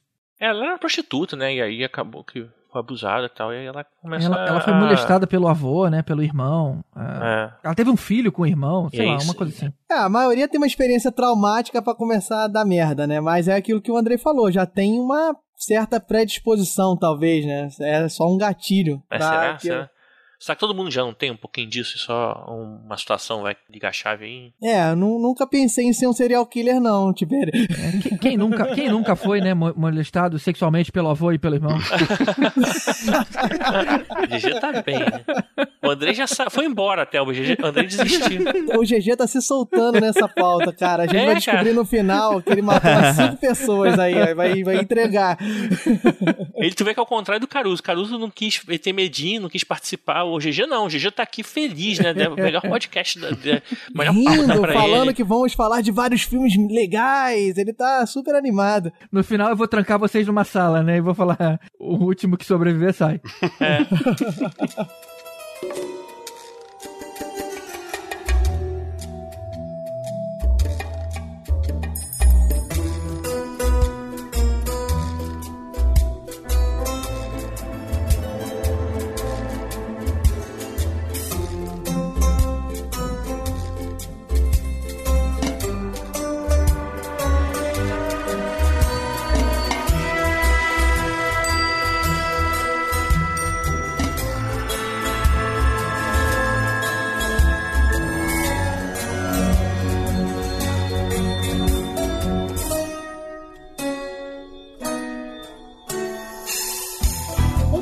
psicopata que é bem icônico, é, justamente porque demonstra bem o, o quanto ele não consegue se ver espelhado em outras pessoas, só que ele tem um, um- um comportamento onde ele finge ser uma pessoa normal, é o Dexter da série Dexter.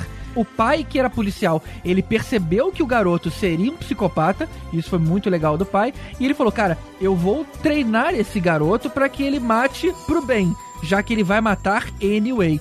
Então ele passa a vida inteira, o tempo que o pai ficou vivo, ensinando o cara a matar, na verdade, ensinando ele primeiro a identificar as pessoas que mereciam morrer e depois a matar sem deixar pista. Eu acho que isso abre um novo conceito de relacionamento entre pai e filho. Anota aí, ó. GG novamente falou que o melhor não era tratar o garoto. O pai fez bem, treinou o cara pra matar. Não, mas, mas- mas ele fez bem, né, cara? Senão o garoto ia sair maluco pelo Deixa só uma pelo- pergunta. É, é sua- é, o seu filho mora com a sua mulher, né? com a sua ex, né? Só pra gente garantir aqui a saúde. Né? Ah, tá. Né, sei lá, né? Vai que, vai que ele treina pra matar pessoas que interrompem ele no podcast. Não sei. É. Porra, velho, você não faz mais isso.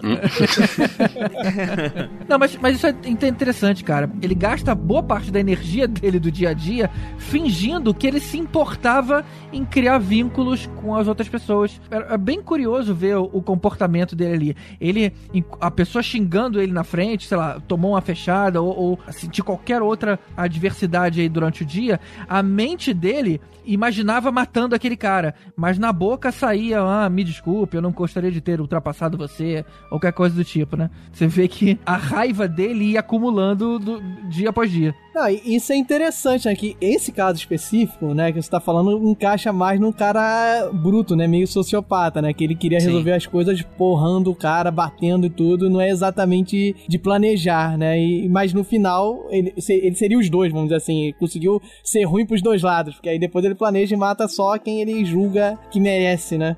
É o Batman, né? Não, Batman não mata, Batman não mata. Olha, ele mata, hein? Há controvérsias, há controvérsias. Na- é que o pai do Batman não teve tempo pra treinar o Batman, entendeu? Morreu antes. Aí desgringolou tudo. Mas o, o interessante do, do Dexter, na verdade, são duas coisas. Primeiro, que é essa questão do, do sociopata, que ele não tem sentimento nenhum. Ele não tem sentimento pela mulher, pelo filho, pelo pai, por ninguém, né, cara? Assim, ele finge tudo. Todo sentimento que ele tem, tanto de raiva, de amor, é fingido, né, cara? Assim, é, você vê que ele tá forçando aquilo. Às vezes ele não sabe nem como fazer aquilo. E segundo é que, assim, é o psicopata da família americana, porque todo mundo gosta dele, né? Uma série que, tipo, chamou atenção e a galera, todo mundo curtia. E, assim, se, se ele morresse na série, todo mundo ia ficar chateado, sabe? Assim, O rótulo, né? Eu, eu- eu pensei até em chamar, né? O psicopata da família americana. Rindo assim, um jingle e tudo.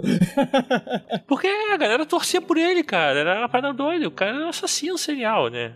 Entra naquela questão do sentido de justiça que o GG falou, né? Que por conta que ele só matava quem, em tese, a sociedade julga que merece morrer mesmo, então tá beleza. Dane-se que ele tem problema psicológico, dane-se que ele quer porrar qualquer pessoa. É, o problema é que ele julgava culpado, né? Ele não, a pessoa não, é, não ia pra um julgamento e, e- era punida lá. Era, era ele fazendo o papel de júri e executor. Na verdade, ele, ele às vezes tentava fazer com que a pessoa é, fosse inocentada pra poder ele matar, né? Quando o cara às vezes ia pegar uma pena menor, alguma coisa assim, ele às vezes, ah, não, o DNA não era dele não. Aí o cara era solto, ele ia lá e matava o cara. E nunca mais se via. Ah, é quase aquela série dos anos 80, Justiça Final, né? A justiça é cega, mas enxerga no escuro. Ai, meu Deus do céu, vai falar de novo dessa série, cara.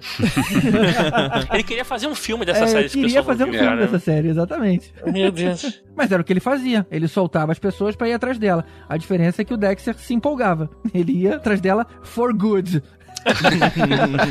Cara, olha, olha, olha os termos que o GG usa, né? O cara se empolgava, tipo assim, ele tá tudo relativando o assassino. Mas se a gente for colocar nesses termos, se a gente for pegar esses heróis de filmes de ação e tal, que, enfim, matam todo mundo, será que a gente conseguiria colocar ele em uma, uma categoria de psicopata? Porque a gente tá falando aqui dos vilões, né? Daqueles caras que geralmente são os antagonistas da parada. Mas e aí, esses, esses ramos da vida, eh, nascido para matar? Se você reparar, todos eles também têm uns probleminhas, né? Não é todo mundo muito certo da ideia, não. Ninguém é picado por uma aranha à toa. O, o Rambo é trauma de guerra tranquilo. É, um, um Charles Bronson ali, você vê que ele tem uma propensão à violência maior do que o normal, né? Ele saía em busca de vingança. Não é só olho por olho, dente por dente. Ele falou: ah, é? Mexeu comigo? Então eu vou matar todos vocês. Era mais bizarro. Põe um filme do. do. Caramba, do Mel Gibson, em que ele quer se- 25 mil dólares de volta, que sei lá, e sai matando todo mundo. Até o chefão O da troco, máfia. é esse? O troco. No troco. É é? Esse? É, o troco, meu Deus do céu, que foi muito doido. E só pra não perder o gancho da- de série, televisão, tem uma série que eu via muito, cara, que é o Mentalista. E tinha o Red John, que era o, o algoz do Mentalista, né? Do... É verdade. Terminou? Fechou esse- arco? Não, fechou o arco não, fechou a série toda, né? Fez- É mesmo, caramba. é. Teve uma hora que eu desisti, cara. Temporada após temporada não se resolvia isso, acabei cansando. É, na verdade, assim, tinha os episódios que são totalmente soltos e de vez em quando tinha uma, uma, uma coisinha que falava do Red John, que era o cara que matou a família dele, né? E ele também era um pouco psicopata, né? Ele, era- ele era um, é, psíquico, né? Ele fingia ser psíquico e virou consultor da CBI, né? Da California Bureau of Investigation, depois acabou virando FBI. E aí ele, na verdade, o, o principal vilão da série, que é o Red John, começa né, no primeiro episódio e vai até a última temporada, acho que foram sete, se não me engano. Ou seja, ele trabalhava pra polícia pra um dia encontrar o cara e se vingar do, do, do crime. Seria isso, né? Exatamente. O Red John ele matava as pessoas e pegava o sangue e desenhava uma- um smile com o sangue da pessoa na parede. É Por isso que era o. Red John. Saudável, né? Vai ser fofinho, né? Vai- O GG vai falar que olha que fofinho. Ah, e deixava o smile pra família quando chegasse.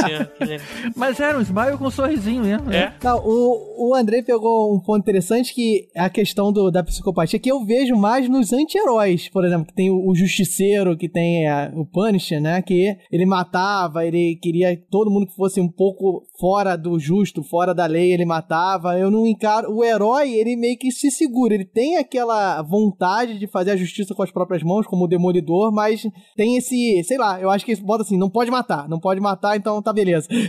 pode fazer qualquer coisa. Não, esses anti-heróis, assim, do, do quadrinho principalmente, que surgiu uma época aí bastante, né? Tipo na época do Spawn, por exemplo, que por acaso vai até sair filme agora novo, vão refazer.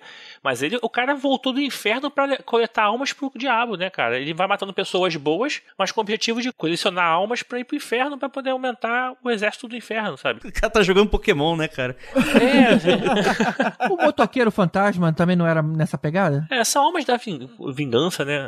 Meio que é isso, né? Eu lembrava que era alguma coisa a ver com, olha, esse cara fez alguma coisa errada, é, tipo, assaltou um banco. E ele pegava, tipo, o terror máximo em cima. Era um over punishment em cima do, do cara. Não era uma coisa proporcional. Ah, tá, você fez uma coisinha de errada, pronto, eu vou sugar a sua alma pro inferno e você vai ter uma morte horrorosa. É porque foi a mesma coisa. Ele, na verdade, ele vendeu a alma pro diabo lá e tal. E aí ele, ele virou- ele, no caso, ele encarna o espírito da vingança lá, né? O, será que é o nome do filme, daquela merda daquele filme? O, é, o espírito da vingança do Nicolas Cage, mas o objetivo é esse mesmo, ele é punir É, aí a as questão pessoas. só que não, não bate nessa coisa meticulosa que a gente tá discutindo, né? Mas tem essa questão de matar muita gente em série, mas é mais nesse sentido de vingança mesmo. Talvez destoie um pouco do serial killer nesse sentido, É, né? é, Ou um sentido que- mais amplo, né? É. A gente precisa do Andrei pra ajudar. Andrei, pessoas que matam por prazer. Entra onde aí? Olha, entra na categoria maluco, doido de pedra. Candidato a Mundo Freak fala. Inclusive, tá convidado pra participar do podcast Mundo Freak. A gente pode até fazer um episódio sobre, mas participar fica, fica meio difícil.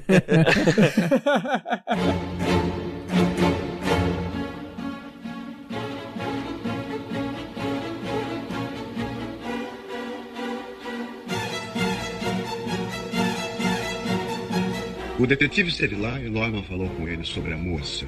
O detetive agradeceu e foi embora. E ele não voltou lá?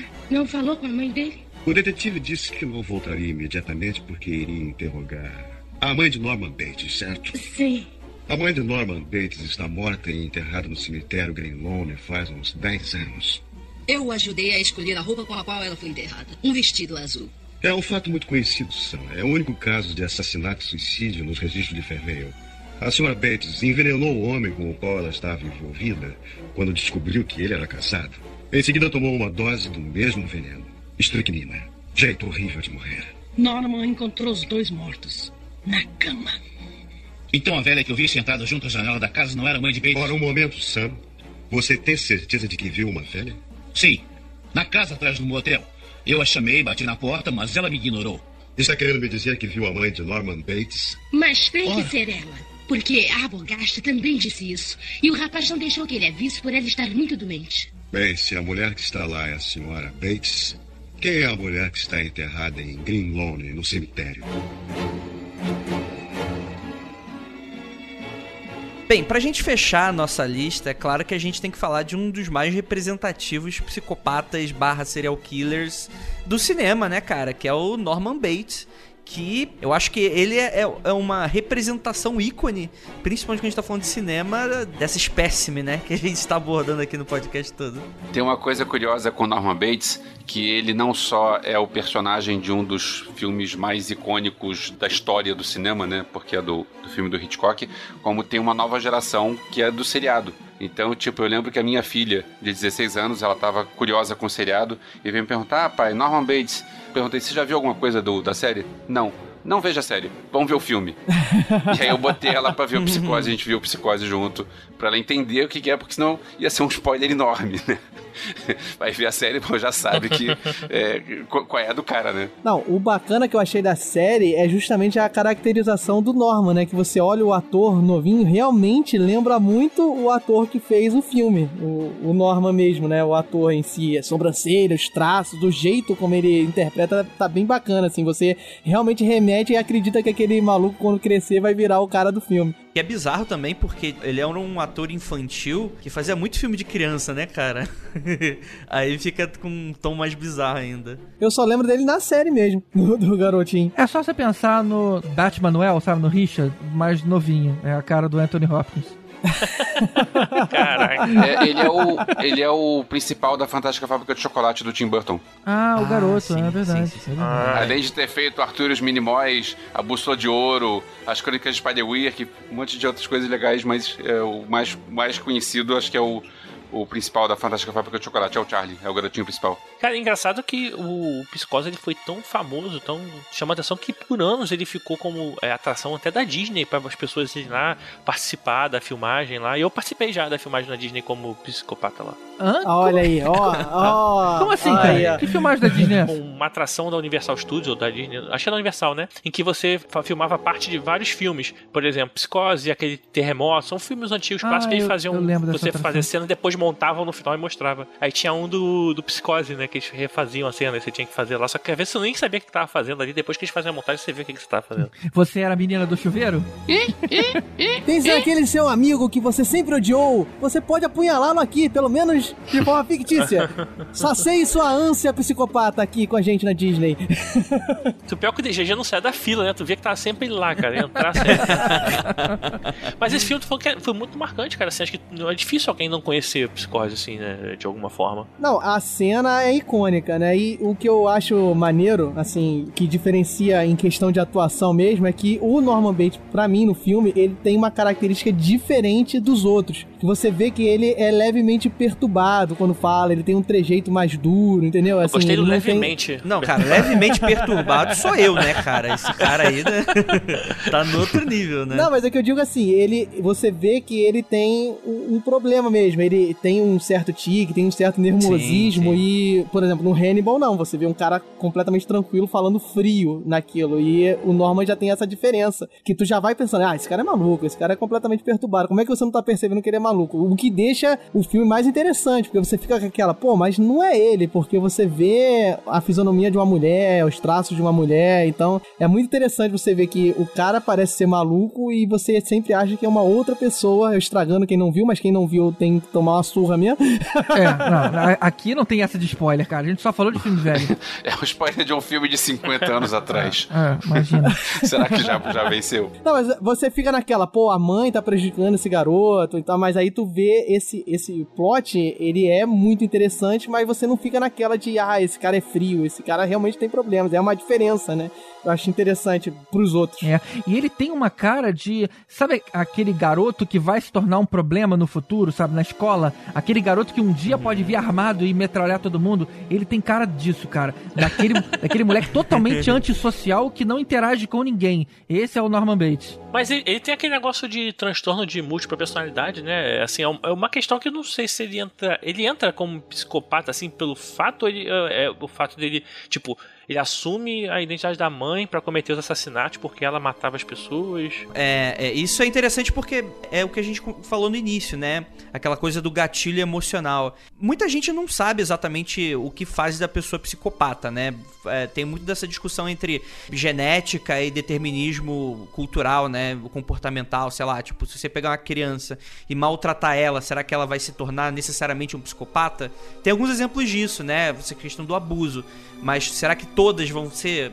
É uma junção dos dois. Eu acho que dessa forma é algo que provavelmente esse garoto já tinha de alguma forma e que aquilo se desenvolveu depois de um, de um, de um, de um trauma, né? E a mente dele não soube como reagir direito e foi isso. É, porque ele assume, né, a mãe como, como personagem, né? Ele Sim. vive, né, como se fosse ela. É muito, muito doido. É, isso. e pega aquela questão do trauma da infância, né? Que aí você pode puxar pra série, né? Que é o Motel Bates e tal, que você vê que ele tem uma relação com a mãe forte, muito forte ali, que acaba gerando esse tipo de transtorno nele e depois ele fica fazendo as peripécias cênicas dele.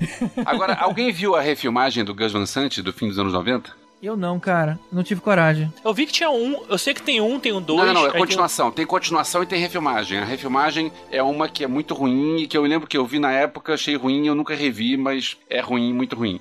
Mas é a continuação. O 1, um, dois- o 2, 3 e 4. Continuação, tiveram alguns, mas também não me lembro, também confundo. Ah, É, não. Que teve Psicose 4 o quê? Não teve nada disso. Teve sim. Teve? Teve sim. Teve? Psicose 4? Tiveram vários. A volta de Norman Bates, é isso Por mesmo? aí, era por aí. É, Renascido do Inferno. Ele fugiu do hospício, o que acontecerá?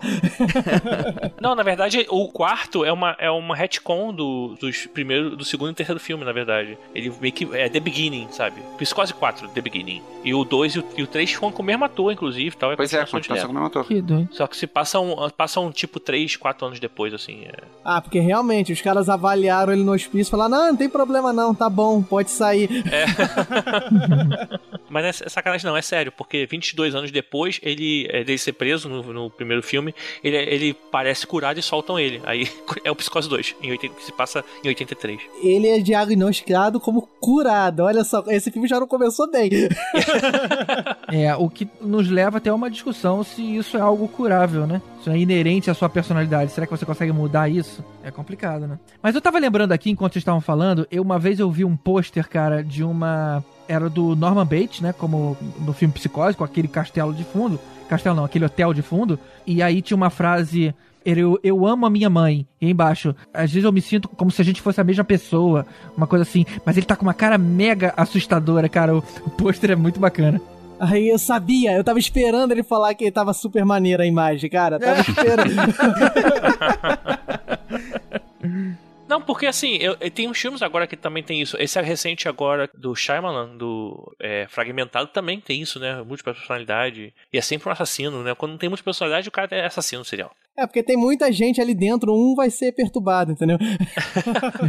E quem gosta de fazer isso é o David Fincher, né? Que ele também, Clube da Luta, também tem múltipla personalidade. Isso. E assassino serial não, ele não chega a ser, né? Mas é maluco também. É, tem outro com o Edward Norton, que ele tem dupla personalidade, que ele, mas na verdade ele tá fingindo, né? Ah, ser bem uma legal outra pessoa esse, que é bem filme legal. bem maneiro é também. Muito legal. Era tipo o primeiro filme dele, né? Duas faces de um crime. Que não sei se é o primeiro filme dele, mas foi o primeiro filme que eu vi dele, o primeiro filme que eu ouvi falar dele. Ele já manda bem pra caramba. É. E tem um filme muito chocante sobre múltipla personalidade que é Eu, Eu Mesmo e Irene.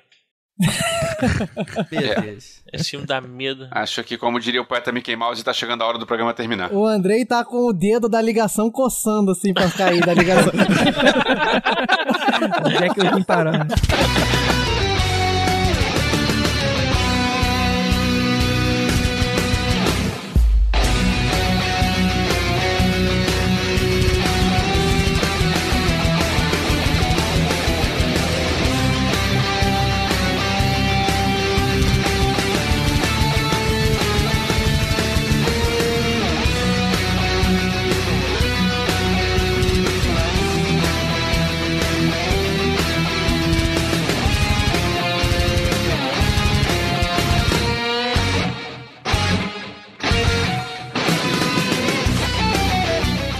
mesmo ano a gente teve um outro personagem muito legal, também assassino, também de um jeito esquisito, que foi o Sugar. Como é que era o nome do cara? É, É, aquela que falava depois. "Ah, honey, honey. tan, tan, tan." que foi o. No mesmo ano a gente teve um outro personagem muito legal, que foi o Anton Sugar, do Onde os Fracos Não Têm Vez. É, rapidinho, tu vai cortar o que eu falei, é isso mesmo? Detonou a piada do Ele ignorou, ele ignorou. Como é que era o nome do assassino? É Shigur, não é Sugar, não, cara. O sobre, se fala Sugar. Oh, honey, honey. Vamos lá, de novo. No mesmo ano a gente teve um outro personagem. Não quero essa piada.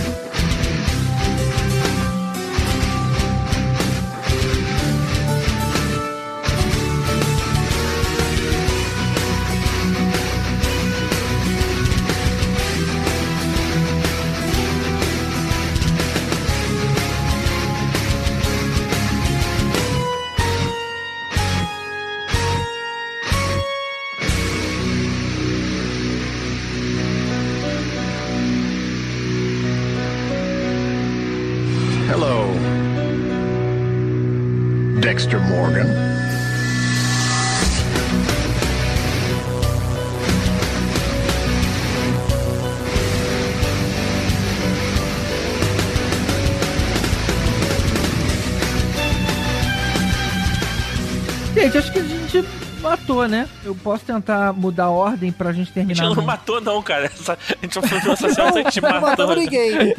Não, você viu que ele fez uma. Ele confessou no final do podcast uma parada aí. É, todo bom filme de serial killer tem um plot sinistro no fim, né? Tipo, agora é, a no hora. final o GG matou, é.